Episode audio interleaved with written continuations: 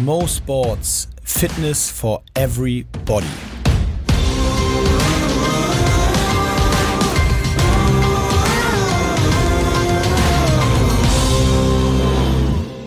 Ja, okay, also wir sind quasi jetzt schon mittendrin.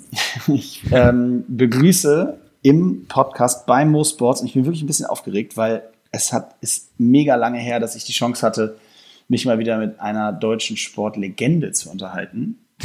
Umso froher bin ich. Jetzt lacht er. Noch lacht er, aber gleich lese ich alle Titel vor. Nee, so viel Zeit haben wir nicht. Nein, heute ist Paul Biedermann äh, Gast bei Mo Sports. Paul, vielen, vielen Dank, dass du dir die Zeit nimmst. Ja, also vielen Dank für die Einladung. Ja, um Gottes Willen, die steht ja schon eine ganze Weile. Wir haben ja, ich habe äh, hart an Paul geackert, aber er hat sich jetzt endlich bereit erklärt, äh, dabei zu sein. Äh, viele Steine im Weg gewesen. Fast wären wir sogar tatsächlich, haben wir gerade schon ganz kurz im Vorgespräch geschaut, fast wären wir bei ewige Helden damals aufeinander geprallt. Ne? Das, das, ja, das äh, war damals das Thema. Und dann bist du krank geworden. Genau, dann äh, bin ich da irgendwie krank geworden und äh, musste die Sache leider absagen. Äh, sehr, sehr ärgerlich sehr schade. Ich hätte dich gerne in irgendwelchen Spielen besiegt oder hätte gerne. Ich kann ja nur drei Kreuze machen. Das ja, genau. Wäre wär, wär gerne mit dir schwimmen gegangen, aber. Oh Gott, oh Gott, ja. Vielleicht ergibt sich das ja noch. Mit Sicherheit, mit Sicherheit. Ja, wobei fairerweise muss ich sagen, die beiden anderen Jungs haben mich auch ganz schön abgezogen, die für dich nachgekommen sind und für ja, den Andi das Kufner. stimmt. Naja, aber es war eine nette Zeit. Ähm, drei Wochen Urlaub in Spanien. ähm, ja, Paul, vielen, vielen Dank, dass du am Start bist. Meine Güte, äh, wir haben quasi den gleichen Karrierezyklus, habe ich gerade schon einmal im Vorgespräch gesagt, ähm, nämlich dreimal Olympische Spiele, Peking, London, Rio. Ähm, Im Grunde genommen also die Zeit zwischen 2008 und 2016 so als, als Hochphase, bei dir gerade ja so 8, 9, glaube ich. Genau, Jetzt ja. wirst du gleich in Ruhe nochmal erzählen, als, als so absolute herausragende Zeit. Äh, aber auch grundsätzlich ähm, sicherlich einer der bekanntesten deutschen Sportler, würde ich sagen, so aus der letzten Dekade. Nicht nur wegen der Erfolge, sondern auch ähm, allgemein wegen deinem Auftreten. Ähm, bist Sportler des Jahres gewesen, also hast sozusagen die ganze deutsche Sportschiene einmal rauf und runter mitgemacht. Aber ich würde gerne ein bisschen anders anfangen. Und zwar, ähm, weil ich das immer mache, vielleicht kannst du einmal äh, ein ganz bisschen von dir erstmal zum Start erzählen. Wie ist Paul Biedermann dazu gekommen, sich äh, jeden Tag vier Stunden in so ein Becken zu schmeißen, äh, um da äh, eine Sportart zu verfolgen, die sonst gern Fische machen? Und äh, vielleicht auch damit angefangen, weil gut, das hat man schon häufig gelesen. Ich habe jetzt gerade gelesen in den letzten Interviews zu deinem zehnjährigen Erfolgsjahr sozusagen, stand es auch häufig, aber du musst trotzdem erklären, du bist im Seepferdchen durchgefallen. Ja, also, Also vielleicht mal ganz vom Anfang. ja, das stimmt. Also ähm, als Familie sind wir ähm, sehr oft immer an die Ostsee gefahren und ähm, da war es dann irgendwann notwendig, dass ich schwimmen lernen sollte. Ähm, habe ich dann auch gemacht. Ich bin tatsächlich auch bei der ersten Seepferdchenprüfung durchgefallen. Ich habe es ähm, nicht geschafft, 25 Meter am Stück zu schwimmen. Und da hätte man vielleicht schon sagen können, na, ist Schwimmen das Richtige für ihn, aber ähm, ich bin dann einfach dabei geblieben und habe das ähm, dann im zweiten Anlauf ist es dann auch geglückt. Und äh, dann hat mir Schwimmen einfach so viel Spaß gemacht, dass man das schon im Grundschulalter, dass man drei, vier Mal die Woche trainiert hat, dann äh, mit der fünften Klasse auf die Sportschule gewechselt und dann dort auch Abitur gemacht äh, und dann einfach bei dem Sport geblieben. Also ich habe nie einen anderen ausprobiert, ich habe äh, mich nie irgendwie andersweitig dann interessiert, sondern Schwimmen war immer genau meins. Und äh, ja, kann damit auch sagen, dass ich glaube, genau meinen Sport getroffen habe. Ja, offensichtlich. Was ja witzig ist, weil häufig sagt man ja, ich meine, äh, ich habe jetzt auch irgendwie kleine Kinder und gerade diese Erfolgserlebnisse am Anfang, das könnte ja auch sein, dass das eher so total kontraproduktiv ist. Ne? Du, irgendwie Seepferdchen klappt nicht, jetzt mal völlig egal, kein Men also nicht, hoffentlich hören keine ganz kleinen Kinder zu, aber nicht so viele Menschen interessiert jetzt ein Seepferdchen auf der Badehose, aber prinzipiell ist es ja trotzdem so, es ist ja erstmal so eine Art Misserfolg. Der könnte ja auch dazu führen, dass man sagt, lass mich in Ruhe mit diesem Wasser. Ja, das stimmt, natürlich. Aber ähm, ich sag mal, ich glaube, das war, da war ich vier oder fünf. Da Ja. hatte ich jetzt noch nicht so die große Wahl, da Nein zu sagen oder ähm, das möchte ich nicht. Äh, man, ich glaube, das ist auch wichtig, dass man relativ früh lernt, dass man vielleicht Sachen auch noch ein zweites Mal angehen kann und dass es dann trotzdem klappen kann. Wahrscheinlich, absolut. Und Sportschule, das ist äh, ganz spannend, weil das ist ein Thema, was ja vor allen Dingen auch äh, man immer aus dem Osten kennt. Ne? Das, also bei mir hier in Hamburg war es nie Thema in, in, der, in der Kindheit, dass die Sportschule in Frage kommen könnte. Ähm, das war aber, das hatte ich damals schon, Philipp Boy hatte das erzählt aus, aus, aus damals in Berlin und der dann nach, nach ähm, ich weiß gar nicht mehr ganz genau, welche Stadt es war, Chemnitz, äh, ich weiß nicht, auf die Sportschule gegangen ist. Das ist aber ja ein sehr normaler Prozess, ne? dass dann Sport eben wirklich auch schulisch so im Vordergrund steht. Ja, genau. Also das ist einfach auch ein ähm, DDR-Überbleibsel. Das ist dann einfach die Möglichkeit, äh, den, den Leistungssport mit der, mit der Schule zu kombinieren und das eben auch äh, mit fünf. Also da war ich elf oder, also fünfte Klasse, da war ich elf oder zwölf Jahre alt und äh, da geht's natürlich aber auch in ein ziemlich straffes Programm. Also wenn ich mich zurückerinnere, du hattest von sieben bis neun Training dann hast du von 9.30 Uhr, sag ich mal, bis 15 Uhr Schule und dann geht's nochmal für zwei Stunden danach ins Wasser, ja. Und wenn du älter wirst, dann geht's teilweise bis 19, ähm, 20 Uhr mit dem Training und dann irgendwie nach Hause und noch versuchen, ein paar Schulaufgaben hinzubekommen. Aber man muss einfach sagen, dass diese, diese Möglichkeit und die Schule, die sich dann auch anpasst oder dass man äh, für, für Trainingslager Aufgaben hat oder ein Lehrer mitkommt, das war schon enorm hilfreich. Das war jeden Tag. Das war jeden Tag, genau. Das, das Pensum ist ja Wahnsinn mit 12, 12, 13. Jetzt ja. jeden Morgen vor der Schule. Wie, wie, wie hält man da die, also behält man da auch den Spaß und diesen Fokus? Ist der dann rein leistungsbezogen oder wie, wie hast du das gemacht? Na, also ich bin ja erst relativ spät erfolgreich geworden. Also ich habe äh, mit, mit äh, 15 Jahren erst meine allererste Medaille gewonnen. Das war über 200 ähm, Schmetterlingen eine Bronzemedaille in, in meinem Jahrgang. Also das war, für Schwimmen ist das relativ spät, da überhaupt, sage ich mal, was zu gewinnen. Ähm, ja, rückblickend weiß ich gar nicht. Also es war, es hat einfach äh, Spaß gemacht. Ähm, der Sport hat natürlich Spaß gemacht, aber wenn man ähm, zwei Stunden geschwommen ist und dann um neun in der ersten Stunde Mathe sitzt, sage ich mal, dann war die Aufmerksamkeit noch nicht ganz gegeben und hm. äh, das, also dieser Spagat zwischen Schule und Sport, der war nicht immer leicht. Es war auch äh, sicherlich schwer. Ich hatte dann auch ähm, später durch meine Leistung die Möglichkeit, mein Abitur über zwei Jahre zu strecken, also dass man ähm, mhm. gewisse Fächer dann einfach auf ein Jahr später verschoben hat. Und das war äh, zumindest für mich enorm hilfreich, damit ich dann auch meinen schulischen Werdegang irgendwie hinbekomme.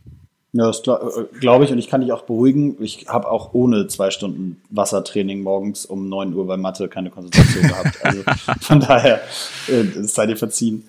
Ähm, und dann, aber übrigens, nur weil du es gerade so nebenbei gesagt hast, das ist ja eigentlich noch krasser, dass du das so konsequent da in der Zeit, bis du 15 warst und dann deine erste Bronzemedaille geholt hast, durchgezogen hast, weil was ich jetzt so logisch anhören würde, ist, wenn man sagt, naja, ich war halt so erfolgreich, habe irgendwie die ganze Zeit Titel gesammelt, da weißt, gehst du dafür morgens ins Wasser. Du hast, sagst jetzt, du hast im Grunde genommen erst mit 15 angefangen, auch erfolgreich dann zu schwimmen bei Wettkämpfen. Hast mhm. also eigentlich die drei, vier Jahre davor äh, wirklich rein als ja, Trainingsweltmeister sozusagen da gearbeitet. Ja, das stimmt. Also auch, ähm, also mit 18, wo ich das, das erste Mal Jugend-Europameister geworden bin, das war eigentlich so, zwei, das war 2004, das war so der erste Schritt, wo ich gemerkt habe, okay, du kannst schwimmen schon ein bisschen besser als manch andere, aber bis dahin ähm, hat für mich, also war es einfach immer die persönliche Motivation, weil ich all meine Freunde dort hatte, weil ja, weil ich es einfach sinnvoll hatte. Ich, ich kannte auch kein anderes Leben, muss ich ehrlicherweise sagen. Also ich kannte das nur mit dem Sport und der Schule, ähm, hatte da auch gar nicht groß das Bedürfnis, was anderes machen zu, zu müssen oder zu wollen. Und ähm, mir wurde auch aber bis zum 18. Lebensjahr mehrmals auch an die Hand gegeben, naja, Paul, mach doch lieber einen anderen Sport, geh doch mal zum Rudern oder denkst du, dass Leistungssport für dich das Richtige ist? Und da standen aber meine Eltern immer voll hinter mir und haben gesagt, also wenn das dein Ding ist und dir macht das Spaß, dann machst doch einfach weiter. Also wir nehmen dich deswegen jetzt nicht von der Sportschule oder verbieten dir den Sport. Ist das eigentlich so, dass man sich da selber anmelden kann? Kann ich da, also kann da jeder hin oder bedarf das auch irgendwelchen Kriterien von, äh, äh weiß nicht, irgendeinem Verband, der sagt, der ist gut genug? Oder kann theoretisch erstmal jeder sagen, ich gehe auf die Sportschule? Na, es gibt einen Aufnahmetest, ähm, da wird äh, das sportliche Ein Seepferdchen musst du haben. Ja, zum Beispiel. Also das, das ist sinnvoll. Also es gibt da verschiedene Kriterien, äh, sportlich und auch ähm, schulisch, aber das ist jetzt nicht so hoch. Ähm, Prinzip kann jeder aus Deutschland, der das möchte, sich an, an einer Sportschule bewerben. Und ähm, dann wird natürlich geguckt, wie ist die schulische Leistung vorher, wie, wie ist die sportliche Entwicklung, also soweit man das in diesen jungen Altern sagen kann. Und dann muss man natürlich auch sagen, dass ähm, das Internatleben, also wenn man von außerhalb kommt, dann auch nochmal eine zusätzliche Belastung ist. Ja, also als ähm, 13-Jähriger ja. dann für sich selber größtenteils verantwortlich sein. Und ähm, das ist sicherlich nicht immer leicht und das muss man sich vorher gut überlegen. Ja, auf jeden Fall. Das ist Wahnsinn. Das können sich ja die meisten äh, äh, schon später kaum vorstellen, ähm, irgendwie von zu Hause weg und damit 13 so diesem Ziel schon alles unterzuordnen. War denn das, ich sag gerade Ziel, war denn das immer Ziel? Also bist du schon, du bist schon auf diese Sportschule auch mit 12, 13 schon gegangen, mit dem Ziel, irgendwann mal ein sehr erfolgreicher Schwimmer zu werden? Ehrlich, ehrlich gesagt nicht. Also ich habe, okay. ich hatte wirklich ähm, nicht immer die oder nicht die Ambition, ähm, da irgendwie mal Weltmeister zu werden oder bei Olympischen Spielen, sondern irgendwie hatte ich es einfach gemacht, weil ich ja wie gesagt, das klingt immer komisch, aber weil ich meinen Spaß daran hatte. Ich hatte so ein bisschen meinen Lebenssinn da drin gefunden und äh, habe es dann einfach gemacht. Also ich bin erst, wie gesagt, erst mit 18 habe ich gemerkt, okay, da, da ist vielleicht mehr möglich, aber bis dahin dachte ich mir, ja, ist, ist irgendwie ganz nett, ich mache das gerne, möchte jetzt eigentlich auch nichts ändern. Glaubst du, dass das, ähm, glaubst du, dass das einer der Schlüssel war äh, zum Erfolg? Ich frage deshalb, weil wir das häufig auch gerade in meiner Sportart oder im Mannschaftssport diskutieren.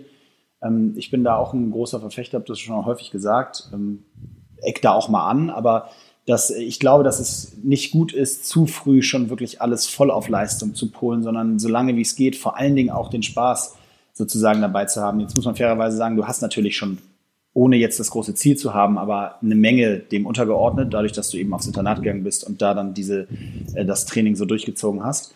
Aber wenn noch nicht von vornherein sozusagen dieser Fokus auf Titel und Fokus, das kann ja auch sehr an einem zehren, wenn man das irgendwie mit 14 schon so sehr in sich hat dass man dann irgendwann mit Anfang 20 äh, sozusagen einem die Kraft ausgibt, psychisch. Ja, absolut. Also ähm, da bin ich voll bei dir. Ich würde das auch, also so lange wie möglich unter diesem äh, Spaßfaktor oder der persönlichen Motivation ähm, sehen, dass man einfach den Sport für sich macht, weil, weil man das als etwas Sinnvolles erachtet. Ähm, ich habe das äh, auf mehreren Wettkämpfen auch schon erlebt von ähm, Eltern, sage ich mal, die also eine Situation ist mir besonders äh, in Erinnerung geblieben, wo ein Vater seiner, glaube achtjährigen Tochter gesagt hat, ähm, ich möchte das nicht, dass du vor dem Wettkampf oder vor dem vor dem Start mit deiner besten Freundin so rumherzt, sondern ihr müsst euch dann anzicken, ihr seid dann Gegnerin, ihr, die ist dann in dem Moment deine nicht mehr deine Freundin. Also da ist mir wow. kurz mal die Hutschnur geplatzt, äh, weil ich solche Eltern überhaupt nicht abkann, die versuchen, ihren Sport ihren nicht vorhandenen sportlichen Erfolg über die Kinder auszuleben, ähm, finde ich ganz, ganz schrecklich und äh, glaube ich, nimmt äh, den, den Kindern und Jugendlichen überhaupt äh, die Möglichkeit, sich selbst im Sport entfalten zu können. Das aber äh, ich war ich also ich aber ich zum Beispiel ich war gar nicht auf dem Internat. Ich hatte so ich habe ja das Glück dass es in Halle hier eine, eine Sportschule gibt und dass ich quasi Ach so, du von, bist von ja genau. Genau genau. Also das war sicherlich auch nochmal ein großer Vorteil. Ja stimmt das ist ein wesentlicher Unterschied klar. Ähm, springen wir ein bisschen und zwar ähm, von verpatzten Seepferdchenprüfungen und äh, noch nicht so vielen Medaillen bis du 15 16 warst dann ging es ja doch recht schnell. Ich meine, du bist 86 Jahrgang. Übrigens, das darf man heute noch sagen. Herzlichen Glückwunsch nachträglich zum Geburtstag. Ich glaube, du hattest letzte Woche Geburtstag. Äh, äh, 33 geworden. Von daher, ähm, äh, wir sind ja, wir sind quasi gleich alt. Ähm, aber, was, worauf ich eigentlich hinaus wollte, ist, du hast dann 2008, also im Grunde genommen mit, mit 22, Anfang, Anfang 20, ganz früh auch noch in der Karriere, hast du dann einen, äh, sag ich mal, äh, Rekord gebrochen, der wahrscheinlich dann schon aber ein ganz anderer Schritt war. Ne? Also weit weg von irgendwie, ja, ich habe jetzt mal Medaille und äh, ich habe meine erste Medaille geholt oder ich bin jetzt doch vielleicht erfolgreicher Schwimmer, sondern du hast den, den Rekord von Michael oder einen Rekord von Michael Groß gebrochen 2008. Genau, ja. Ist das, ist das was, was man als Schwimmer, ich kann das natürlich nicht so richtig nachempfinden, äh, äh aus dem Hockey kommt, aber ist, sind diese Rekorde etwas, wo man, dass man so quasi bei jedem Training im Kopf hat und merkt, oh, das könnte irgendwann mal klappen, dass ich entwickle mich in der Richtung, der Rekord über die Distanz in der Lage, das kann klappen? Oder ist das was, das passiert, entweder das passiert halt nicht? Wie geht man mit diesen Rekorden um? Also ähm, diese Rekorde sind natürlich zumindestens für uns im Schwimmen der große Maßstab. Ja, also das ist, und mhm. gerade ähm, bei Michael Groß zum Beispiel, der ja nun auch das Schwimmen wirklich über viele Jahre aktiv geprägt hat und der ja auch bis heute äh, für sehr, sehr viele Le Leute einfach ein Name ist, den man ja. absolut mit dem Schwimmen verbindet. Und ähm, ich hatte das Glück, ihn schon ein paar Mal kennenzulernen und ähm, bin nach wie vor sehr beeindruckt von ihm und auch als Persönlichkeit. Und äh, ehrlicherweise musste ich sagen, dass ich so Rekorde auch nie auf dem, auf dem Plan hatte, sondern also wo ich den Rekord geschwommen bin, das war bei der Europameisterschaft 2008 in Eindhoven. Und äh, da bin ich quasi das erste Mal Europameister geworden und dann noch mit dem Rekord von Michael Groß. Also das war schon besonders, ja. Also man hat einfach so, so große Namen im, im Schwimmsport, da kommt man einfach nicht dran vorbei. Und wenn man merkt, okay, das ist, also schneller war noch kein Deutscher und jetzt äh, hast du auch noch den Rekord von Michael Groß und der stand ja, glaube ich, davor ja 20 Jahre oder ja, sogar länger. Ja. Das ist also schon, das war schon besonders, muss man sagen. Oh, aber nochmal zurück auf diese äh, sozusagen auch Rekordjagd. Ist es denn so, dass man im Training, also äh, bist du im Training vorher äh, schon mal sozusagen diesen Rekord geschwommen, so handgestoppt, sage ich mal, oder so mit Trainingsstoppzeit? So dass du wusstest, der ist drin? Oder ist es dann wirklich so, du steigst im Wettkampf ins Wasser und auf einmal kommt diese Zeit raus?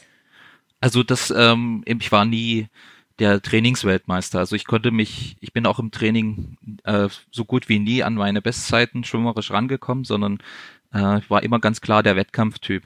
Also ich konnte mich dann im Wettkampf so sehr steigern, ähm, dass, dass man da vom Trainingsergebnis vorher hätte das gar nicht erwarten können. Also das, das war finde ich total spannend. Da, sorry, dass ich dir unterbreche, aber das finde ich total geil von der Idee her. Also das heißt, du hast im du, du bist quasi in, in deiner Sportart jetzt also im Schwimmen. Das kann man sicherlich ja auch auf ähm, oder die stelle ich dir gleich die Frage. Aber äh, das heißt, du kannst dich einfach im, im Training geht es gar nicht, sich auf dieses Level der Anspannung, Fokussierung und Ehrgeiz und Motivation zu pushen, das dich in die Nähe von solchen Top-Zeiten bringen kann. Das kannst du nur im Wettkampf. Genau, also das habe ich nie hinbekommen, irgendwie im Training da, sage ich mal, ansatzweise dahin zu kommen und auch dieses Stress- und Anspannungslevel, das war gar nicht möglich. Ich habe immer den Wettkampf dafür gebraucht und dann war das auch fast egal, ähm, was das für ein Wettkampf war, ob das nun so ein kleiner Wald- und Wiesenwettkampf war. Also dann habe ich sofort diese Anspannung gemerkt und auch jetzt geht's um was sozusagen und äh, dann konnte ich mich immer sehr stark steigern.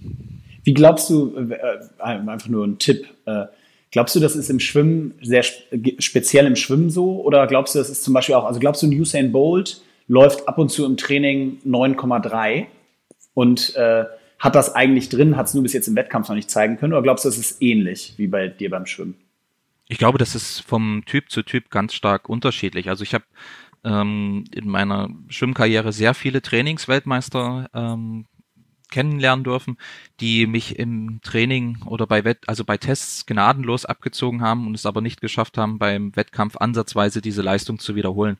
Krass. Also ich glaube. Also genau wirklich, andersrum wie bei dir. Ja, genau. Also ich glaube, es gibt wirklich diese Trainingsweltmeister und dann gibt es Leute, die sich in den Wettkämpfen so steigern können und die dann wirklich an ihre Reserven rangehen ähm, zum Beispiel der Markus Deibler, ja. der war so einer, also man hat ja eigentlich so gewisse Prozente, an die man nicht rankommt. Das ist also wirklich, wenn man in Todesangst ist. Ähm, und der hat es aber geschafft, über diese Grenzen hinauszukommen. Also der hat äh, im Training auch immer gut trainiert, aber im Wettkampf hat er es tatsächlich geschafft, an diese Reserven, an die man eigentlich nicht rankommt, wo man wirklich Todesangst hat, der hat es geschafft, darüber hinauszugehen. Und dementsprechend war der, hatte der aber auch manchmal ein paar Probleme nach seinen Rennen.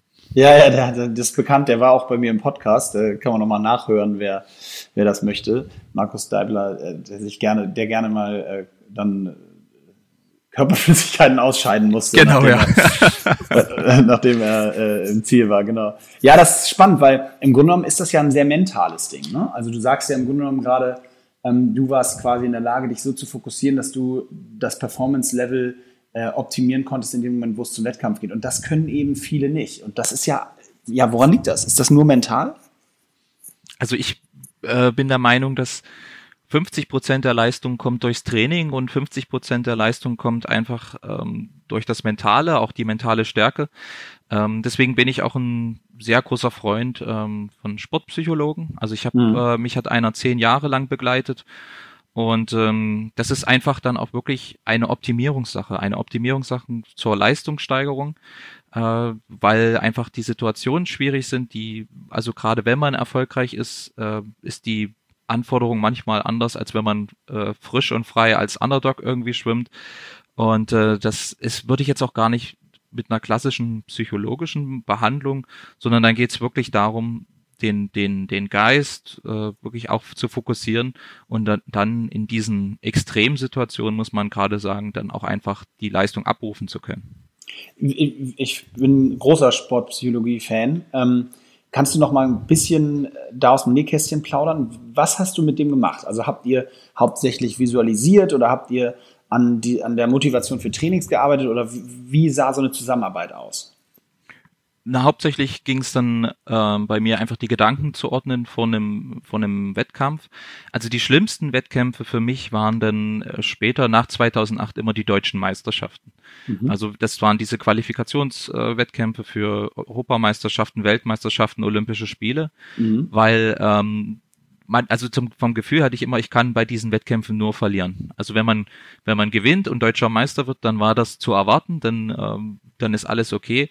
Aber wenn, sage ich mal, jemand schneller ist als man selber, dann ist das ein großer Aufreger und dann äh, dann schreiben alle äh, drüber. Genau. Und das, also das, das war für mich so schwierig und das, da, da hilft natürlich ein Sportpsychologe, die Gedanken zu ordnen, äh, dass, dass man da eben auch seine volle Leistung bringt. Mhm. Jetzt äh, nochmal wieder ein kleiner Sprung. Ich würde gern über das äh, Jahr 2009 äh, kurz reden. Und zwar, äh, du hast es vorhin angesprochen, du hattest 2008 bei der Europameisterschaft dann den Rekord von Michael Groß gebrochen. Äh, und dann bist du in das Jahr 2009 reingegangen und in dem, und es war jetzt gerade vor kurzem ja äh, auch ganz viel wieder in den Medien. Also wir sind jetzt hier Anfang äh, August, äh, Anfang Mitte August. Ähm, und ich, von einem Monat, also im Zuge der Schwimm-WM ähm, in China war die, glaube ich, ne? Ähm, in Südkorea. In Südkorea, Entschuldigung. Äh, war viel von dir zu lesen, weil sich dieses Jahr 2009 eben ähm, zum zehnten Mal sozusagen wiederholt hat, also das Jubiläum. Äh, denn in dem Jahr hast du ja nun äh, tatsächlich echt was Spektakuläres geschafft. Äh, aber erzähl vielleicht mal, wir wollen ja nicht, nicht spoilern, erzähl mal, äh, vielleicht kannst du es ein bisschen anders erzählen als jetzt in den Interviews, nämlich äh, so ein bisschen die Hörer und mich durch das Jahr 2009 zu dieser, dieser Veranstaltung sozusagen hinführen. Wie hat sich das angefühlt? Hattest du schon vorher das Gefühl, dieses Jahr, das ist mein Jahr, da geht was? Und vielleicht kannst du ein bisschen so erzählen. Also ich fange dann ähm, im Jahr 2008 an, ja, Olympische gern. Spiele in Peking. Ja, genau. Ähm, für mich der der größte Erfolg. Ich ähm, stand im Olympischen Finale, ähm, habe da den fünften Platz erreicht auch wieder mit deutschen Rekord und muss sagen, also da, da war ich so zufrieden wie mit mir wie bei diesem Wettkampf bei den mit diesem fünften Platz bei den Olympischen Spielen war ich nie wieder. Also da war ich einfach so glücklich. Das erste Mal Olympische Spiele, dann gleich in einem Finale und im Finale die bestmögliche Leistung abgerufen. Das war einfach, äh, da habe ich mich sehr, sehr drüber gefreut. Ähm, dann, glaube, gerade ganz kurz, bevor du weitermachst, vielleicht schieben wir doch ganz kurz eine Sache ein, weil das, was du gerade sagst, ist ein Thema, das ich hier häufig bespreche. Und genau wie du es gerade beschreibst. Du bist im Olympischen Finale, schwimmst deutschen Rekord, was ja für die Sportinteressierten unter uns äh, zufälligerweise auch gleichzeitig natürlich persönliche Bestleistung dann, äh, dann ist. genau. Äh, sonst wäre der deutsche Rekord ja vorher mal. Ähm, so, wirst damit Fünfter und sagst, du warst so unfassbar zufrieden, was ich hundertprozentig nachvollziehen kann. Riesengroßen Respekt dafür. Und trotzdem kriegst du gerade bei Olympischen Spielen in der Öffentlichkeit ja nicht den, das Feedback, was du in dem Moment, wie du dich eigentlich gerade fühlst, richtig? Ja, das stimmt. Also auch, sagen wir 2009, ähm, bis auf Britta Steffen, die da zweimal olympisches Gold geholt hat, war für die deutschen Schwimmer nicht so erfolgreich. Äh, aber 2008 meinst du, ne? 2008. Ja, genau, 2008, entschuldige. Ja. Ähm, und äh, das war mir aber in dem Moment dann auch egal, weil ich so zufrieden mit mir und meiner Leistung war und ich auch ähm, mich damals noch nicht wirklich groß äh, mit den Medien dann, ich glaube, da, es ging ja auch 2008 dann irgendwann erst los mit den Smartphones und so. Also es war auch Stimmt. damals noch gar nicht so leicht, dann irgendwie an Informationen zu kommen. Mhm. mhm. Okay, sorry für die Unterbrechung, aber das war, ist mir nur immer bei mir im Kopf. Und ähm, 2008, das Jahr lief dann auch noch, glaube ziemlich erfolgreich. War dann noch bei einer Kurzbahn-Europameisterschaft. Da kann ich gar nicht mehr sagen, was ich da gewonnen habe oder nicht. Äh, da, allerdings habe ich mich dann, äh, musste ich dann krankheitsbedingt Anfang 2009 sechs Wochen auf, also aussetzen, hatte pfeiferisches Drüsenfieber. Und Nein. das war natürlich ähm, ziemlich ärgerlich. Ja. Also sechs Wochen nichts machen ähm, da geht man schon mal die Wände hoch, wenn man es äh, nicht, nicht anders gewohnt ist, als zu trainieren. Ja. Und dann haben wir eigentlich schon so gesagt, naja, wir gucken jetzt mal, wie es so läuft, ähm, wie, wie wir diese WM dann noch vorbereiten. Und äh, ich glaube, im Mai oder Juni hatten wir einen Wettkampf in Monaco und da hatte ich das erste Mal ähm, so einen Schwimmanzug an und dann bin ich dort gleich ähm, Europarekord geschwommen. Und dann haben wir uns gedacht, okay, das war aber noch nicht das Modell, was ich in Rom anhatte. Das war noch ein Vorgänger. Und da haben mhm. wir gemerkt, okay, also ich kann, glaube ganz gut mit Anzügen schwimmen. Und äh, dann hatten wir dieses Modell von Rom, also diesen damals Arena X Glide, hatten wir an, im Training mal probiert. Und da haben wir schon gemerkt, okay, da, also die Leistungssteigerung durch diesen Anzug ist schon ziemlich stark. Jetzt gucken wir mal, was in, in Rom möglich ist. Ja, das musst du noch einmal kurz ein bisschen ausführen, weil ich glaube, das wissen nicht alle. Das war ja damals das große bestimmende Thema in der Zeit, äh, das Thema dieser Anzüge. Ähm, kannst du, äh, erzähl noch mal ein bisschen kurz, also es gab diese Regeländerungen quasi, dass man jetzt diese Anzüge benutzen durfte, ähm, aber nicht musste, richtig?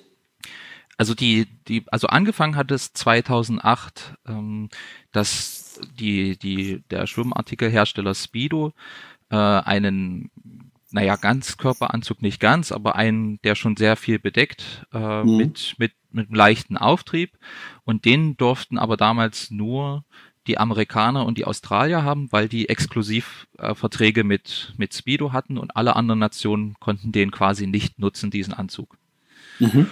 Und, der war äh, aber regeltechnisch erlaubt. Der war regeltechnisch erlaubt, gar keine Frage. Okay. Und äh, dann hat mein Ausrüster Arena quasi nachgelegt und äh, unter anderem Adidas und äh, Jacked hieß das, das ist eine italienische Marke. Und dann ging es 2009 los, dass eben ganz, ganz viele ähm, Hersteller eben so einen Anzug auf den Markt bringen. Und 2009 bestand aber die Möglichkeit, dass sich jeder Athlet einen dieser Anzüge kostenlos abholen konnte bei den Ausrüstern. Also das war festgelegt. Da habe ich, würde ich jetzt im Nachhinein sagen, war die Chancengleichheit viel mehr gegeben als bei den Olympischen Spielen. Das Weil da war. eben nur die Speedo-Athleten so eintragen konnten. Genau, ja. Ja. Klar, gleiche Voraussetzung für alle. Genau. Und äh, äh Arena hatte einfach den in diesem Jahr 2009 den besten Anzug des, oder den besten Schwimmanzug rausgebracht, muss man einfach ganz klar sagen. Ist das so ein bisschen wie so Reifen, äh, äh, die Reifenthematik in der Formel 1 oder Motorthematik in der Formel 1? Glaubst äh, ist das, also ich habe viel dazu gelesen, ähm, auch jetzt, wie gesagt, in der Vorbereitung auf den Podcast nochmal. Äh, aber du hast ja eben selber gesagt, der Anzug hat so eine gewisse, also der hat einfach eine Leistungssteigerung mitgebracht, die logischerweise in keinerlei Form deine äh, schwimmerisch sportlichen Fähigkeiten schmälern soll. Äh, aber er ist eben ein Teil und ähm, gut, wenn alle einen angezogen hätten, hättest du, hättest du im Zweifel trotzdem gewonnen. Aber was, hast was hat das am Ende ausgemacht? Also bist, konntest du dadurch besser gleiten? Bist du, ist man einfach grundsätzlich schneller? Gilt das für jeden? Oder muss der Schwimmer technisch auch diesen Anzug sozusagen tragen können? Äh, kannst du das nochmal so ein bisschen erklären? Also man muss ja ganz klar sagen, dass der, also die, die FINA, also der Weltschwimmverband, ähm, hat da einfach auch äh, nicht ganz bedacht, was man mit so einem Anzug machen kann oder und hat dann, die haben den ja vor jedes Modell getestet und mhm. äh, eigentlich werden so eine Anzüge eigentlich auf, auf Auftrieb getestet. Ja, also mhm. das ist wie so ein Neoprenanzug, dass der dich dann eben oben hält. Mhm. Und ich weiß nicht ganz, was sie getestet haben, aber diese Anzüge hatten einen ganz klaren Auftrieb. Ja, und okay. das ist für einen trainierten Schwimmer ist es natürlich super. Also in, in meinem Fall war das einfach so, dass ich durch diesen Anzug ähm, erst sehr viel später erschöpft war, erst auch sehr viel später Schmerzen gespürt habe und dass du einfach immer, also ständig mit einer höheren Geschwindigkeit schwimmen konntest, ohne dass du so schnell äh, in die Ermüdung gekommen bist. Mhm. Und das war das, was diesen Anzug so besonders gemacht hat. Und ähm, auch gerade 2009 hatte ich einfach auch ein paar Kilo mehr, ähm, einfach durch diese sechs Wochen Trainingsausfall. Und man muss im Nachhinein sagen, dass, sage ich mal, massigere Athleten einfach mehr davon profitiert haben, weil du hattest mehr Muskeln, konntest dadurch eine höhere Geschwind Geschwindigkeit erreichen und bist aber erst sehr viel später ermüdet. Ja. Und, und warum haben den dann nicht alle Athleten angezogen? Na, das war, also ein Großteil hat sich dann für Arena entschieden, auch äh, dort vor Ort. Äh, mhm. Und ich glaube auch ein Teil von Adidas. Und aber auch hier wieder die Vertragsathleten, ähm, die bei Speedo einen Vertrag hatten, die haben natürlich das, sagen wir mal, das Modell von 2008 ab, angehabt ähm, und äh, konnten dann, also wenn sie nicht eine Vertragsstrafe haben wollten, äh, so, haben sie sich dann für das Speedo, aber es gab auch Athleten, sag ich mal, die einen Arena-Anzug anhatten, die dann aber das Logo übermalt haben oder geschwärzt haben oder ja, okay. zwei Anzüge übereinander anhatten. Also da gab es die wildesten Sachen dann. Äh, wow. Man muss dann wirklich in dem Moment von einer Materialschlacht sprechen. Okay. Eine Materialschlacht beim Schwimmen, das ist witzig. Ja. Wo man normalerweise mit relativ wenig Material äh, ins, ins Becken geht. Ähm, aber vielleicht dann, dann weg von den Anzügen, also Thema verstanden, das war irgendwie eine Neuigkeit und irgendwie, wie das immer so ist, wenn was Neues passiert, dann äh, versucht jeder da so die Grenzen auszutesten und, und so bestmöglich davon zu profitieren. Am Ende aber, wie du sagst, Chancengleichheit da, alle hatten die Möglichkeit, diesen Anzug anzuziehen und sind dann ins Wasser gegangen und du unter anderem nicht direkt gegen beide, aber zumindest mal gegen die Zeiten ähm, bei einer Weltmeisterschaft von äh, den ja wahrscheinlich bekanntesten Schwimmern der letzten, zumindest in meiner Generation, äh, äh Michael Phelps und Ian Thorpe. Genau, ja. Und du hast dann ähm, ähm, bei dieser WM, äh, jetzt spoilern wir doch, hast du zweimal Weltrekord geschwommen, richtig? Ja, genau. Und zwar ja. einmal den von Thorpe gebrochen und einmal den von Phelps gebrochen. Genau, ja. Über und die gegen und über die 20 Call. Ja. Und bei Phelps sogar gegen ihn direkt, ne? Genau, das war ein sehr, sehr äh, schönes Rennen, aber wenn ich mir die Rennen oder wenn ich mir dieses Rennen heute anschaue, dann, also ich weiß nicht mehr, was ich dabei gedacht habe oder so. Also das ist komplett weg. Ich weiß noch ein paar Situationen nach dem Rennen, aber was ich während des Rennens gedacht habe, das ist irgendwie ziemlich weit verschwunden. Äh, finde ich ganz interessant, dass du es dass sagst, weil äh, ich, ich hätte mich gar nicht getraut zu fragen, was man bei so einem Rennen denkt. Ich wäre jetzt davon ausgegangen, dass man, dass man jetzt gar nicht so viel denken kann, wenn man da diese Kacheln am Boden anschaut und einfach nur so schnell wie es geht da durchballern will. Oder? Ach nee, man hat, man hat im Schwimmen doch ziemlich viel Zeit, äh, darüber nachzudenken. Also wenn man das ein paar Mal gemacht hat, äh, die besten Rennen bin ich immer geschwommen, wenn ich gar nicht gedacht habe. Also das, ja. der Kopf kann, also auch wieder Thema Sportpsychologie, also wenn man dann bei sich ist und der Kopf, äh, sei mal, dass man es zumindest für mich geschafft hat, den Kopf so weit ausgeschaltet zu haben oder, sage ich mal, einfach Musik laufen la gelaufen lassen habe, dann ähm, waren es immer die besten Rennen. Ja, hast du das äh, auch? Es hieß mal eine Zeit lang, dass, dass Dirk Nowitzki vor jedem Freiwurf immer I've been looking for freedom so für sich im Kopf durchsingt und dann den Freiwurf wirft. Hast du auch sowas gehabt, so einen Song? Ja, ich habe also ich äh, bin bekennender großer Heavy Metal Fan und äh, also bei den, bei den Rennen in Rom lief bei mir dann immer Rammstein. Das ist ja mega entspannt. ja. Okay, und dann hast du also äh, tatsächlich ja auch gegen den, ich meine, das muss ja auch für dich als gar nicht jetzt nur, was hast du gedacht, sondern äh, das stelle ich mir einfach geil vor. Wenn du, das ist deine Sportart, das ist das Größte, die Weltmeisterschaft, und dann stehst du da neben äh, einem der besten Schwimmer aller Zeiten, vielleicht dem besten Schwimmer aller Zeiten, Michael Phelps, in so einem WM-Finale am Startblock, auf dem Startblock neben dem. Das ist doch schon Gänsehaut, oder nicht? Mit ja, 22. Auf jeden Fall. Also ähm, gerade er hat ja das Jahr davor ist er ja achtmal Olympiasieger ja. geworden. also äh, das das war das war schon besonders. Also das äh, klar so so ein Michael Phelps hat er natürlich auch eine, eine gewisse Ausstrahlung oder eine Aura, äh, die dann umgibt. Ähm, aber wie gesagt, das wie diese, diese Szenen dann im Vorstadtraum oder so immer nur, also wirklich bruchstückhaft. Und dann einfach beim Schwimmen ist es sowieso alles auf dieser Startbrücke und das Aufrufen, das ist zwar ganz nett, aber der Moment, wo es dann wirklich, sag mal, entspannt ist, ist der Moment, wenn man ins Wasser taucht, weil dann ist man in seinem Element. Ja, im wahrsten Sinne des Wortes. Was ist, aber ist das trotzdem so, dass bist du, ähm, sind das so ein Michael Phelps, ist das jemand, den du auch privat dann kennst oder kennengelernt hast? Oder hat man mit solchen Leuten dann Kontakt? Wie ist so dieses Konkurrenz, beziehungsweise wie ist man so unter den Top-Schwimmern untereinander? Also zu Michael Phelps habe ich überhaupt äh, gar keinen Kontakt gehabt. Wir haben uns äh, mal auf der Siegerehrung kurz gesehen. Wir haben ähm, auch jetzt nicht viel miteinander gesprochen, auch bei den Wettkämpfen. Ähm, er wurde meist sehr abgeschottet äh, von, von seinem Team. Äh, ich bin aber auch jetzt nie aktiv zu ihm hingegangen, um mit ihm da ges das Gespräch zu suchen. Da war vielleicht auch einfach manchmal zu viel Ehrfurcht dabei. Beziehungsweise mhm. muss man sagen, gerade wenn wir aufeinander getroffen sind, dann waren das ja immer Ausnahmesituationen. Also dann waren es irgendwie Weltmeisterschaften oder Olympische Spiele. Und äh, ich glaube nicht, dass äh, jemand so privat ist, wie wenn er sich, also privat sich so verhält, wie er bei Weltmeisterschaften ist. Also da geht's dann einfach um, da geht's einfach um was und da ist man sehr fokussiert. Und ähm, da ist man auch nicht, zumindest ich war da jetzt nicht, um da große Freundschaften zu schließen. Ähm, anders war das bei mir mit dem Franzosen Yannick Agnel. Mhm. Ähm, mit dem habe ich privat auch noch Kontakt und nach wie vor. Und wir haben uns da gut verstanden. Das, das war einfach was anderes dann. Mhm, mhm. Also sehr unterschiedlich. Es sind ja auch eine Menge, wobei äh, Phelps und Thorpe da natürlich schon so ein bisschen äh, herausstechen. Jetzt hast du, also wir haben es gesagt, zweimal Weltrekord, äh, zweimal Weltmeister 2009 äh, in Rom. Ähm, unglaubliche Performance gegen die Top-Schwimmer da der Welt, ein Jahr nach den Olympischen Spielen.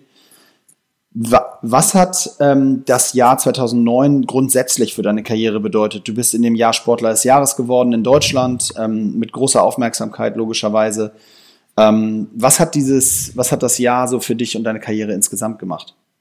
Ja, das, also das muss man wirklich sagen, das war so, so, so eine lebensverändernde Erfahrung. Ähm, also einfach, was dann auch auf mich zugekommen ist ähm, in der Masse, dass das Interesse dann auch, äh, die auch die Möglichkeit, dann meinen Sport als Profi zu betreiben durch Sponsorenverträge. Also das war wirklich so ein, einfach wirklich eine lebensverändernde Situation. Ähm, hab, hab da auch sehr viel lernen können, sehr viel positive Sachen erlebt, aber auch ähm, klar, so ein paar negative Sachen laufen dann auch mit. Also ich konnte durch diese Zeit äh, enorm viel lernen und äh, es bestimmt ja quasi bis heute noch mein Leben.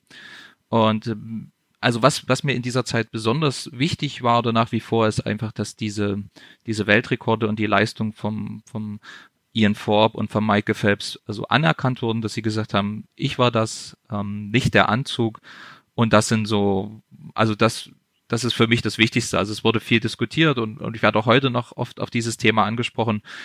Und mittlerweile kann ich damit aber sehr entspannt umgehen, weil ich weiß, die zwei Leute, sagen wir, die es am Ende betroffen hat, die haben mir diese Leistung zugesprochen und äh, da kann ich dann sehr entspannt damit umgehen. Das, das habe ich gelesen, dass, das, das, du hast das jetzt sozusagen ähm, äh, so im Nebensatz gesagt, aber das war für dich was ganz Besonderes, ne? was du gerade sagtest, dass eben nicht dass Michael Phelps und Ian Thorpe beide persönlich sozusagen dir einer direkt und einer ausrichten hat lassen, dass sie äh, großen Respekt vor Leistung haben und bei weitem nicht äh, behaupten, dass das einfach nur wegen der Anzüge, des Anzugs so war. Ne? Genau, also das hat sich, also für mich ist das nach wie vor ähm, ein Ritterschlag und äh, deswegen kann ich mit dieser Anzugdiskussion auch jetzt, auch über die Jahre hinweg, äh, sehr entspannt umgehen. Und äh, nochmal diese, diese dann Sportler des Jahres und du sagst, du konntest dann als Profi, also du hast vorher das, den Sport nicht als Profi betreiben können, dementsprechend, so wie du es gerade geschildert hast. Ähm, was, was, was bedeutet sowas dann? Kannst du so ein bisschen den Hörern erzählen? Also ruf dann, rufen dann auf einmal irgendwelche Promis bei dir an und sagen, äh, hier komm mal zu der Veranstaltung oder rufen irgendwelche Sponsoren automatisch an und sagen, so, wir wollen dir jetzt hier eine Menge Geld geben, damit du äh, geiler Schwimmer bist. Wie, wie funktioniert das? Ja, das wäre natürlich schön, wenn Leute anrufen und sagen, hey, du bist ein cooler Typ, hier hast du einen Haufen Geld. Mach mal. Nein, also ich hatte äh, ja vorher schon äh, Sponsoren und ähm, im, im Zuge von, von 2009 äh, konnte man sich dann auch medial nochmal neu aufstellen und ähm, habe dann auch ein paar Sachen mitgemacht, gerade Sportler des Jahres. Ähm, ist für mich immer eine besondere Veranstaltung, ja, einfach im, im Kreis von den Leuten, die äh, wirklich wissen, was es heißt, Leistungssport zu betreiben. Und da ist, ja auch Sportarten übergreifend. Äh, das ist dann schon, schon was Besonderes und das, das macht dann auch enorm Spaß. Also für mich hat sich dann zum Beispiel auch ähm, ein Traum erfüllt, dass ich den Till Lindemann kennenlernen durfte von Rammstein, äh, ja. dass wir zusammen ein Interview gemacht haben. Und äh, das, äh, ja, das, das sind so einfach Sachen, wo ich sagen würde, diese, diese Türen hat der Sport für mich geöffnet. Und da bin ich auch nach wie vor sehr, sehr dankbar dafür und versuche dann ähm, jetzt gerade in meinem Bereich im Schwimmen dann auch Sachen zurückzugeben. Bist du, bist du äh, noch sozusagen mit, mit Rammstein und Till Lindemann unterwegs oder ist das auch eine, eher ein Überbleibsel von damals gedanklich? Ja, also ich bin zumindestens äh, mit Till immer mal in Kontakt und besuche natürlich auch sehr, sehr gerne die Konzerte. Äh, also das, das ist geblieben, genau. Cool. Also Heavy Metal, äh, großes, großes Hobby sozusagen. Genau, ja. Geil. Ja, und ähm, also 2009 sozusagen dann als Höhepunkt und gleichzeitig irgendwie auch Startpunkt nochmal für eine intensive und lange Schwimmkarriere, äh, ohne jetzt noch so ganz detailliert in, äh, reinzugehen. Erzähl noch mal ein bisschen, äh, ach so, doch ein Thema muss ich noch zu 2009 sagen, weil das wollen wir auf keinen Fall verschweigen, weil das hast du auch im Interview gesagt. Neben der Anzugthematik, da, was dich am meisten genervt hat, wenn ich es richtig verstanden habe, ist, dass dann gerade auch die deutsche Öffentlichkeit automatisch auf einmal wieder mit der Dopingkeule kam und äh, nicht gesagt hat, da wurde gedopt, sondern zumindest aber sich eben auch so ein bisschen fragend äh, und kritisch äußernd dazu geordnet hat, nach dem Motto, hoffentlich ist alles glatt gelaufen, richtig? Genau, ja, also das war äh, damals, glaube ich, in der ARD ähm, nach den 200 Kraul, dass, ähm, dass quasi der Kommentator gesagt hat, na, hoffentlich, kaum noch, hoffentlich ist, geht das hier alles mit guten Dingen äh, zu. Ähm, da muss ich aber sagen, das ist halt äh, in der Thematik einfach typisch deutsch, dass äh, man kann dann einfach nicht Leistungen anerkennen, sondern man muss es direkt immer hinterfragen oder geht denn da alles mit rechten Dingen zu. Das ist sehr, sehr schade, dass ähm, durch den Sport durfte ich viele andere Nationen erkennen, das ist dort nicht so. Äh, man, man sollte natürlich äh, niemals naiv sein, man sollte natürlich auch Sachen kritisch hinterfragen dürfen, aber der Zeitpunkt äh, dazu den kann man sicherlich immer mal anders wählen. Im Moment des, des größten Erfolgs. Glaubst du, äh, glaubst du oder bist du da teilweise, wie, wie ist da deine Einschätzung, auch sauer, enttäuscht, was auch immer, auf die Leute, die das zu verantworten haben? Weil wenn wir ehrlich sind, solche Aussagen sind natürlich nicht aus der Luft gegriffen, sondern weil es eben immer wieder Leute auch im Sport gibt, die eben betrügen und die letztendlich dann für sowas verantwortlich sind oder beschäftigst du dich mit sowas gar nicht? Doch, natürlich. Also ähm, ich finde das sehr, sehr schade, dass ähm, solchen Sachen dann einfach mehr Aufmerksamkeit gewidmet wird als äh, der sportlichen Leistung von, von, äh, von anderen Athleten. Ähm, aber das man kann es leider nicht ändern, das so funktioniert zumindest gerade die Medienlandschaft oder so hat sie über viele Jahre funktioniert, äh, dass man sich dann eben lieber aufs Negative stürzt, anstatt auf das Positive, finde ich sehr, sehr, sehr schade. Ähm, da, da gehen einfach viele Emotionen und Geschichten verloren. Ähm, man kann es leider gerade nicht ändern. Nee, das stimmt. Und trotzdem nochmal, ähm, wie gehst du, wie bist du während deiner Zeit mit den Leuten umgegangen, auch aus deiner Sportart, die des Dopings überführt wurden? Jetzt gab es ja gerade auch wieder bei der Weltmeisterschaft einen Fall. Ich habe dann nur bei Twitter äh, so ein Foto gesehen, wo ich meine, es waren Südafrikaner, ich bin aber nicht ganz sicher, ein bisschen Halbwissen, der sich nicht mit aufs Podest gestellt hat ähm, bei, bei der Preis, bei der Medaillenvergabe, weil der Sieger vermeintlich eben des Dopings überführt wurde. Ähm, wie bist du so als Sportler damit umgegangen, wenn du mitbekommen hast, dass bei dir in deiner geliebten Sportart, für die du nun alles gibst, da Leute betrügen und sozusagen gegebenenfalls auch dich um, um Medaillen bringen? Also ähm, zu meiner aktiven Zeit hat das, also zumindest das Gefühl zugenommen, äh, hat das dann erst zum Ende. Also das, das äh, man muss natürlich sagen, klar, äh, ist Schwimmen aus der Historie auch ein, ein Sport, wo Doping eine, Verdang eine Vergangenheit mit hat. Mhm. Ähm, aber in, in den Jahren so 2008 bis so 2012 ist da eigentlich ähm, also jeder wurde kontrolliert und das wusste man auch, aber es ist entweder kontrollieren sie heutzutage besser oder die die die Leute dopen mehr, also das man weiß es einfach nicht, aber in der Zeit, wo ich das dann wirklich noch aktiv äh, unterwegs war, war das alles gar nicht so großes Thema. Also wir wurden mhm. regelmäßig kontrolliert. Also ich wurde in, gerade in den olympischen Jahren wurde ich äh, bestimmt einmal im Monat kontrolliert mit Urin- und Blutkontrollen ähm, und, und auch teilweise, teilweise zweimal im Monat oder zweimal direkt hintereinander. Ähm, man muss einfach sagen, das gehört dazu, das gehört zu deinem Sport dazu. Ich hatte mich dafür entschieden. Äh, ich, man will natürlich auch zeigen, hey, diese Leistung, die ich bringe, zu, verbringe ich zu 100 Prozent sauber und dann gehören natürlich einfach auch Kontrollen dazu. Ja. Genau, also du hast, nie, du hast jetzt nicht so einen Fall gehabt, ich hatte das mit Jennifer Oeser hier im Interview, die äh, äh, tatsächlich dann mal sozusagen noch irgendwie vier Jahre später eine, eine Silbermedaille bekommen hat, ähm, mhm. weil dann eine, die vorher die eigentlich die Goldmedaille geholt hatte, dann des Dopings überführt wurde und dann eine, so eine nachträgliche Siegerehrung und so weiter. Sowas hast du jetzt nicht gehabt. Nee, genau. In der Karriere. Dann vielleicht noch einmal deine Olympia-Erfahrung. Du hast jetzt, wie gesagt, äh, äh Peking, London, Rio. Ich hatte einleitend schon gesagt, ich habe die gleichen Spiele mitgemacht. Ich habe auch meine Sicht drauf. Ich, vielleicht teile ich sie gleich auch mit dir, mit dir. Vielleicht sehen wir es ähnlich, vielleicht unterschiedlich. Ähm, erzähl mal so ein bisschen, was, was ist das für ein Schwimmer? Ihr habt, ihr habt jedes Jahr eine WM, richtig? Nee, alle zwei Jahre. Alle zwei. Ihr habt ja. alle zwei eine WM, aber schon immerhin ein frequentierterer Rhythmus und dann alle vier Jahre Olympia. Was, genau. welche Rolle spielen die Olympischen Spiele in einer Schwimmerkarriere? Ja, das ist natürlich, ähm, glaube wie bei den meisten Sportarten einfach das größte Highlight. Das ist das, ähm, wo du sagen kannst, okay, du hast jetzt eine Stufe erreicht in deinem Sport.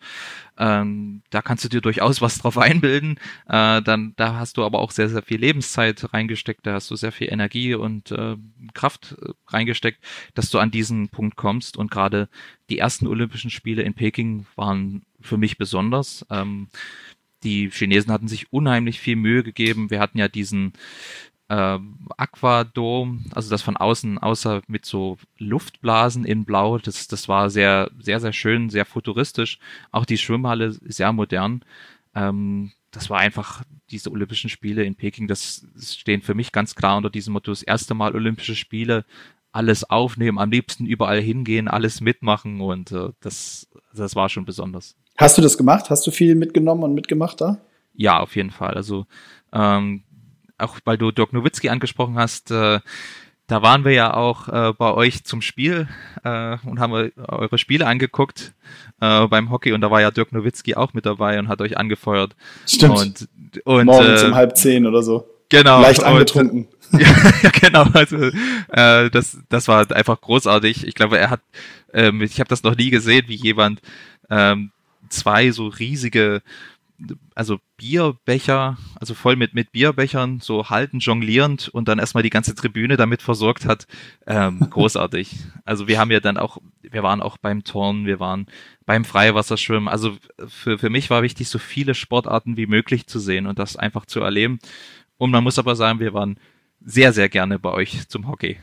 Ja, das war, stimmt, das ist ja auch immer so am Ende noch, wo alles andere schon quasi vorbei ist. Ne? Dann, genau, ja. Jetzt muss man fairerweise sagen, die Basketballer war schon raus. Also nicht, dass hier einer der Hörer Nein, nein, genau, die waren, die waren schon 10. ausgeschieden. Ja, genau.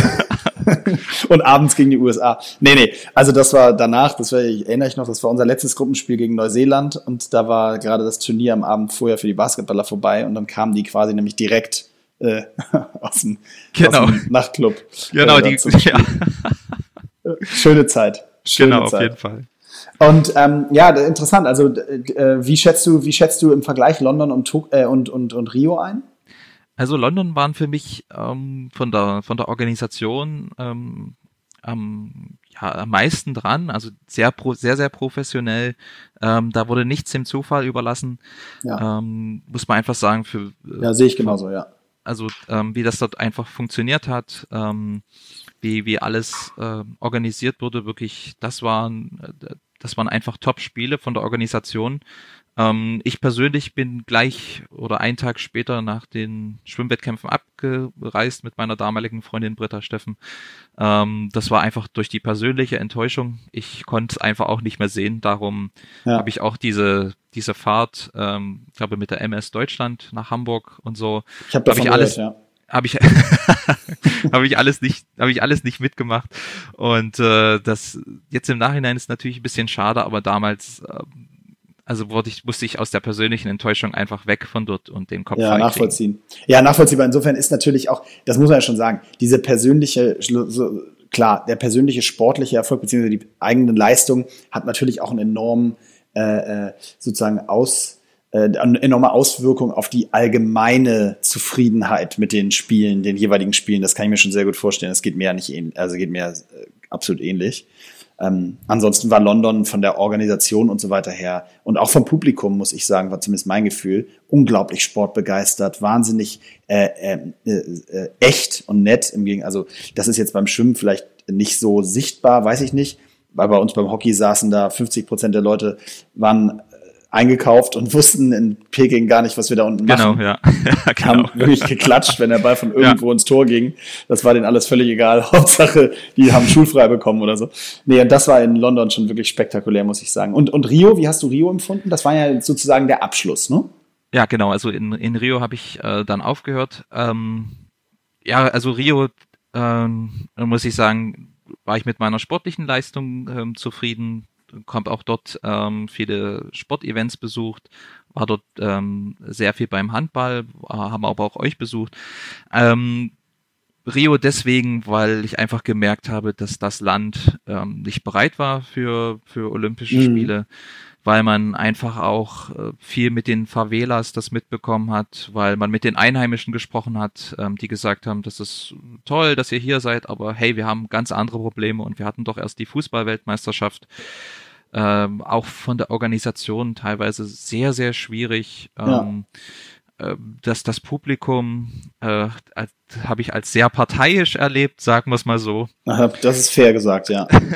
und ähm, ja, also das, also Rio wirklich dann aber auch äh, gemerkt, die, die Armut der Leute dort ähm, und dieses Privileg, dass man dort überhaupt äh, dann, dann ist. Und ähm, also es ist sehr, sehr schwierig für mich, die, diese Olympischen Spiele da irgendwie einzufangen. Ich habe für mich einfach, das Land war nicht bereit dafür oder hatte gar nicht so die Lust, das, das zu wollen, diese Olympischen Spiele. Und ich finde, das hat man einfach an vielen Stellen gemerkt und mir tat es dann auch einfach leid um, um die Menschen dort, äh, die dort damit belastet wurden. Und das alles, was man drumherum, das wirst du ja auch mitbekommen haben, war ja, einfach klar. nicht in Ordnung, war einfach nicht in Ordnung. Nee, absolut. Und äh, es ist tatsächlich, ich meine, du, man verfällt dann ja, wenn man als Aktiver dort ist, ähm, verfällt man natürlich logischerweise irgendwann in so einen Automatismus, das jetzt einfach so mitzumachen und sich diese Gedanken, die du jetzt gerade ansprichst, die habe ich mir offen gestanden jetzt in den Wochen vor Rio und um Rio auch nicht gemacht, weil ich wollte da eine olympische Medaille holen und das war so mein Fokus, ne? Mhm. Äh, äh, Glaube ich von allen ja. Und aber jetzt im Nachhinein sage ich auch, eigentlich absoluter Wahnsinn, äh, absoluter Wahnsinn, dass ähm, da 2016 Olympische Spiele stattgefunden haben und da quasi eine Welt kreiert wurde, die da einfach nur so raufgesetzt wurde und da eben einfach absolut nicht hinpasst. Genau, also und die Nachhaltigkeit, also haben wir sehen wir jetzt oder haben wir ja. schon ein Jahr danach gesehen, war absolut nicht gegeben. Äh, die ganzen Stadien wurden zugemüllt. Ich glaube, das, das äh, Schwimmstadion wurde noch einen Tag danach dann irgendwie auseinandergenommen oder geplündert oder so. Also es ist das ist nicht äh, die olympische Idee. Ich sage, ich glaube, da muss man auch umdenken, dass da die Nachhaltigkeit einfach viel mehr im Fokus steht, ähm, dass die Menschen, die dann dort leben, auch wirklich was im Nachhinein davon haben. Ja. Äh, ja, absolut. Schöner, schöner Satz zu den Olympischen Spielen allgemein. Ähm, noch ein Themensprung. Und zwar, ähm, Gott, ich sehe schon, wir haben fast eine Stunde. Crazy. ähm, wenn du noch ein paar Minuten hast. Ähm, Klar, natürlich. Ein Themensprung. Und zwar, äh, immer in allen oder fast mit allen Sportlern, ich sag mal, die jetzt nicht Fußballer sind, äh, ist immer das ein Thema, was mich wirklich sehr interessiert und ich spannend finde. Wie hast du dich entweder während der Karriere schon oder vor allen Dingen jetzt danach damit beschäftigt, was du nach der Karriere machen möchtest? War das was, hatte ich das schon seit, ja, vielleicht sogar 2008, 2009, also der hoch äh, erfolgreichen Phase, hast du da schon drüber nachgedacht oder dich damit beschäftigt oder ist das was gewesen, wo du gesagt hast, darüber mache ich mir Gedanken, wenn ich 2016 äh, meine Badehose an den Nagel hänge. Nee, also ich habe das ähm, mir vor 2016 schon ein bisschen Gedanken gemacht, aber in der Zeit, ähm, wo ich Profi war, habe ich dann auch gesagt, also ich bekomme mir, ich habe tolle Sponsoren, die mich unterstützen, ich bekomme mir Geld dafür, dass ich mache. Ich möchte so professionell wie möglich meinen Sport auch ausführen und deswegen war das für mich auch nie eine Option, ähm, nebenbei zu studieren oder mhm. zur Bundeswehr zu gehen oder, oder so. Ähm, ich habe mir dann wirklich äh, Vielleicht kurze ja, Zwischenfrage, sorry, kurze ja? Zwischenfrage, nämlich, äh, du, du sollst keine Zahlen sagen, aber äh, kann man richtig gut leben als, als Schwimmer? Also ist das, ist das wirklich ein Profi, Profi, Profisport oder ist das so in der Zeit oder wie muss man sich das einschätzen? Also ist das eher Fußballer-Level oder ist es eher Handballer-Level, um mal so oh, das, äh, kann ich kann ich nicht sagen. Also ein Fußballer-Level wird es auf gar keinen Fall gewesen sein, aber äh, man muss einfach sagen, dass ich äh, jetzt insbesondere durch die deutsche Vermögensberatung und Arena einfach auch gutes Geld verdient habe, okay. dass ich, ähm, dass ich mir heute, also heutzutage mir mein Studium finanzieren kann und ähm, einfach auch davon jetzt leben kann, um mir da eine Zukunft aufzubauen, ohne dass ich jetzt äh, jetzt mich hetzen muss. Also das, ja, weil die Leute denken ja, die, die Leute denken, Paul Biedermann, der Schwimmer, äh, oh, der war ja ganz viel im Fernsehen, oh, der war ja Weltmeister, oh, der hatte ja Sponsorenverträge, habe ich gesehen. Naja, der hat ja Millionen. Da müssen wir uns ja keine Gedanken machen. Naja, nee, so, das so ist, wie die nicht. Öffentlichkeit reagiert. Ja, aber so- so ist es, so ist es nur nicht. Aber ähm, ich glaube, ähm, nach Franziska von Almsig und Thomas Ruppert war ich, glaube, der dritte, ähm, so diesem, diesem Schwimmerbunde, die quasi auch davon leben konnten und ihren Mhm. Sport auch so machen konnten, äh, dass, dass sie danach eben sagen können, okay, jetzt können, haben wir auch die Möglichkeit, uns nach dem Sport eine Zukunft Ich aufzubauen. muss nicht sofort Kellnern gehen, ja. genau, ja. Okay, sorry, ich hatte dich unterbrochen. Also dann ging es los mit der, mit der Überlegung, du während der Karriere nicht parallel studieren oder ähnliches, aber dann hast du schon angefangen, dir Gedanken zu machen. Da hatte ich dich unterbrochen. Ja, genau. Und ähm, das mache ich jetzt auch. Also ich ähm, studiere Sportwissenschaft per Fernstudium in Erlangen. Möchte, also möchte meinen Bachelor machen im Bereich Gesundheitsförderung, Gesundheitsmanagement und äh, möchte dann auch später da in dieser Schiene arbeiten. Da gibt's eine ganze Möglichkeit, also dass man vielleicht in, in ein Gesundheitszentrum ein, einsteigt oder dass man selbstständiger Gesundheitsmanager oder Berater wird. Ähm, außerdem habe ich einen Lehrauftrag an der Martin-Luther-Universität. Ähm, wer hier seinen Bachelor im Sport macht, der muss äh, zwei Semester bei mir quasi schwimmen machen und Ah, okay. äh, bekommt auch, äh, ich nehme dann auch die Prüfung ab. Also das macht mir sehr viel Spaß. Das ist auch ähm, ganz, ganz toll. Ich äh, bin, merke einfach, dass ich da der praktische Typ bin und versuche dann so viel wie möglich vom Schwimmen zu vermitteln und ähm, auch vielleicht ein bisschen den Spaß daran weiterzugeben. Und äh, bis vor kurzem hatte ich auch noch eine Aqua-Gruppe, also Aqua-Fitness-Rea-Gruppe 60 plus. Oh, Auch sehr, sehr interessant, äh, eine ganz andere Anforderung, aber auch enorm spannend. Und ich merke einfach, dass, dass ich gerne mit Menschen zusammenarbeite, das mit Sport und Gesundheit und ich glaube, da sehe ich auch meine Zukunft drin. Was sagen die, wenn die ins Becken steigen mit dem Weltrekordler Paul Wiedermann? Sagen die, oh Gott, oh Gott, oder wie, wie ist das? Ist das lustig? Wie? Ähm, meinst du die Studenten jetzt? Oder Nee, die, vor allen Dingen die, die 60-Plus-Crew. Ja, die, die freuen sich, dass ich das dann mache und äh, manchmal habe ich den Eindruck, dass es vielleicht dann doch noch zur Motivation hilft. Schön, ja, okay. Also Ja. wir brauchen mehr Weltmeister für die 60-Plus, dann wird sich mehr bewegt. Das muss Ja, denke ich auch. Also ich glaube, so Bewegungsprogramme, also mal jetzt äh, ganz ernst gesagt, äh, es, sind enorm wichtig. Wir werden immer älter Ja. ähm, und äh, ich glaube, dass da muss niemand Leistungssport machen, sondern das ist einfach sich so ein bisschen bewegen und ganz oft ist ja auch der soziale äh, Faktor mit dabei, dass man sich zusammentrifft und dann auch dabei und mal unterhält und so. Ich glaube schon, dass, äh, dass wir als ehemalige Spitzenathleten dann durchaus auch deutlich besser in der Lage sind, diese, diese, den Spaß am Sport zu vermitteln und dann eben auch äh, da viel wiederzugeben und weitergeben zu können. Ja, sehr, sehr schönes, richtiges äh, Schlusswort. Dabei würde ich es auch belassen. Ich äh, bedanke mich äh, sehr bei dir, Paul, für, für das Gespräch. Äh, erstens, weil, weil ich das cool finde, den Podcast mit dir endlich mal gemacht zu haben, aber zum anderen auch tatsächlich deshalb, weil äh, ich dann immer wieder, wenn, wir, wenn ich solche Gespräche führe, wie das jetzt, merke, äh, wie viel Spaß es mir macht, mich einfach mit äh, den Karrieren und dem ganzen Sportlerleben auch von anderen auseinanderzusetzen und das alles zu hören. Und das ist so ein bisschen, erinnert einen auch an die eigene Zeit. Und das ist einfach immer wieder herrlich. Von daher, äh, wir haben heute Montag ein schöner Start in die Woche auch für mich. Vielen Dank dafür. Ich danke dir.